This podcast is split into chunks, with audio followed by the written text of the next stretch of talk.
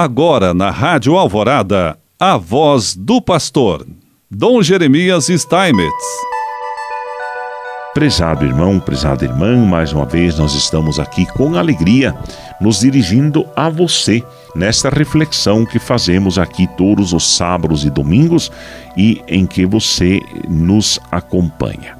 O desafio pastoral que hoje somos convidados a refletir é este: retomar os, ou reformar os itinerários formativos dos seminários, incluindo temas como ecologia integral, povos originários, inculturação e interculturalidade e o pensamento social da igreja. Então, o grande trabalho da formação, da formação nos seminários, mas também da formação dos nossos leigos, do nosso povo.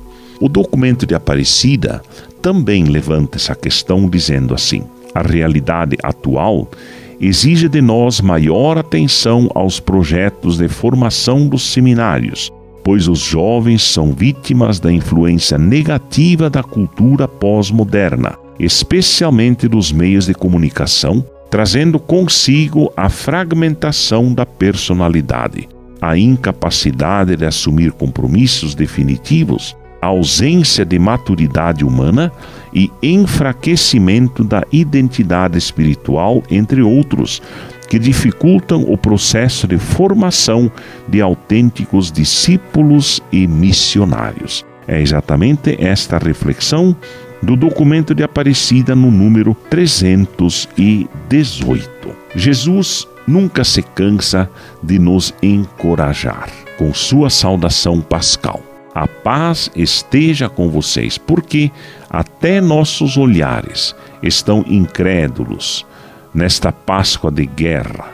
Temos visto muito sangue, muita violência, diz o Papa Francisco. O amor de Jesus Cristo dá a sua vida para nos dar paz, para ter paz, para estar em paz, para viver em paz nas famílias que buscam dignidade em meio à fragilidade nas políticas públicas, que precisa de justiça no emaranhado da corrupção em nossas comunidades cristãs, com discursos simpáticos e relações piramidais frustrantes.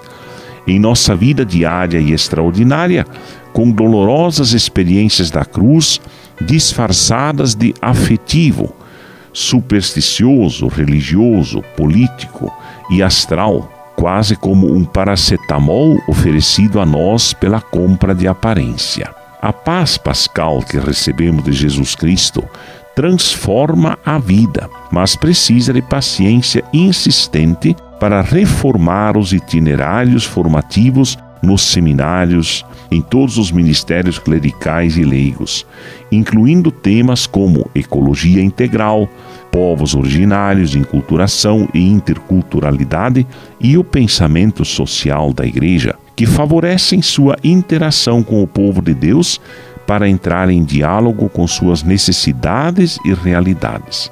Porque a Páscoa da luta pela justiça, pela paz e pelo bem comum, algumas vezes chegando a entregar a própria vida e não justifica o status quo dos pobres que dominam as consciências ou as estruturas. O Pai envia seu Filho, ele envia o Espírito, o Espírito envia sua Igreja. E vivendo em sinodalidade, todos os cristãos são convidados para serem instrumentos de paz, ou seja, para a fraternidade universal e a amizade social permeada de ética, ascese, crítica, estética e misticismo. Há aqueles que continuam a matar Cristo para a pacificação dos conflitos, aumentando o número de mortos, mas há cristãos que continuam arriscando suas vidas pelo Evangelho para serem construtores solidários da paz, na formação, comunicação e transformação do Gólgota à Galileia, da cruz à luz, de salvar-se e dar sua vida por todos, para que todos possam ter vida em abundância.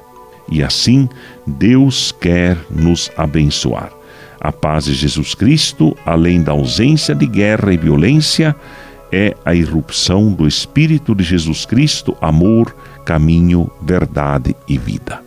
Em nome do Pai, do Filho e do Espírito Santo. Amém.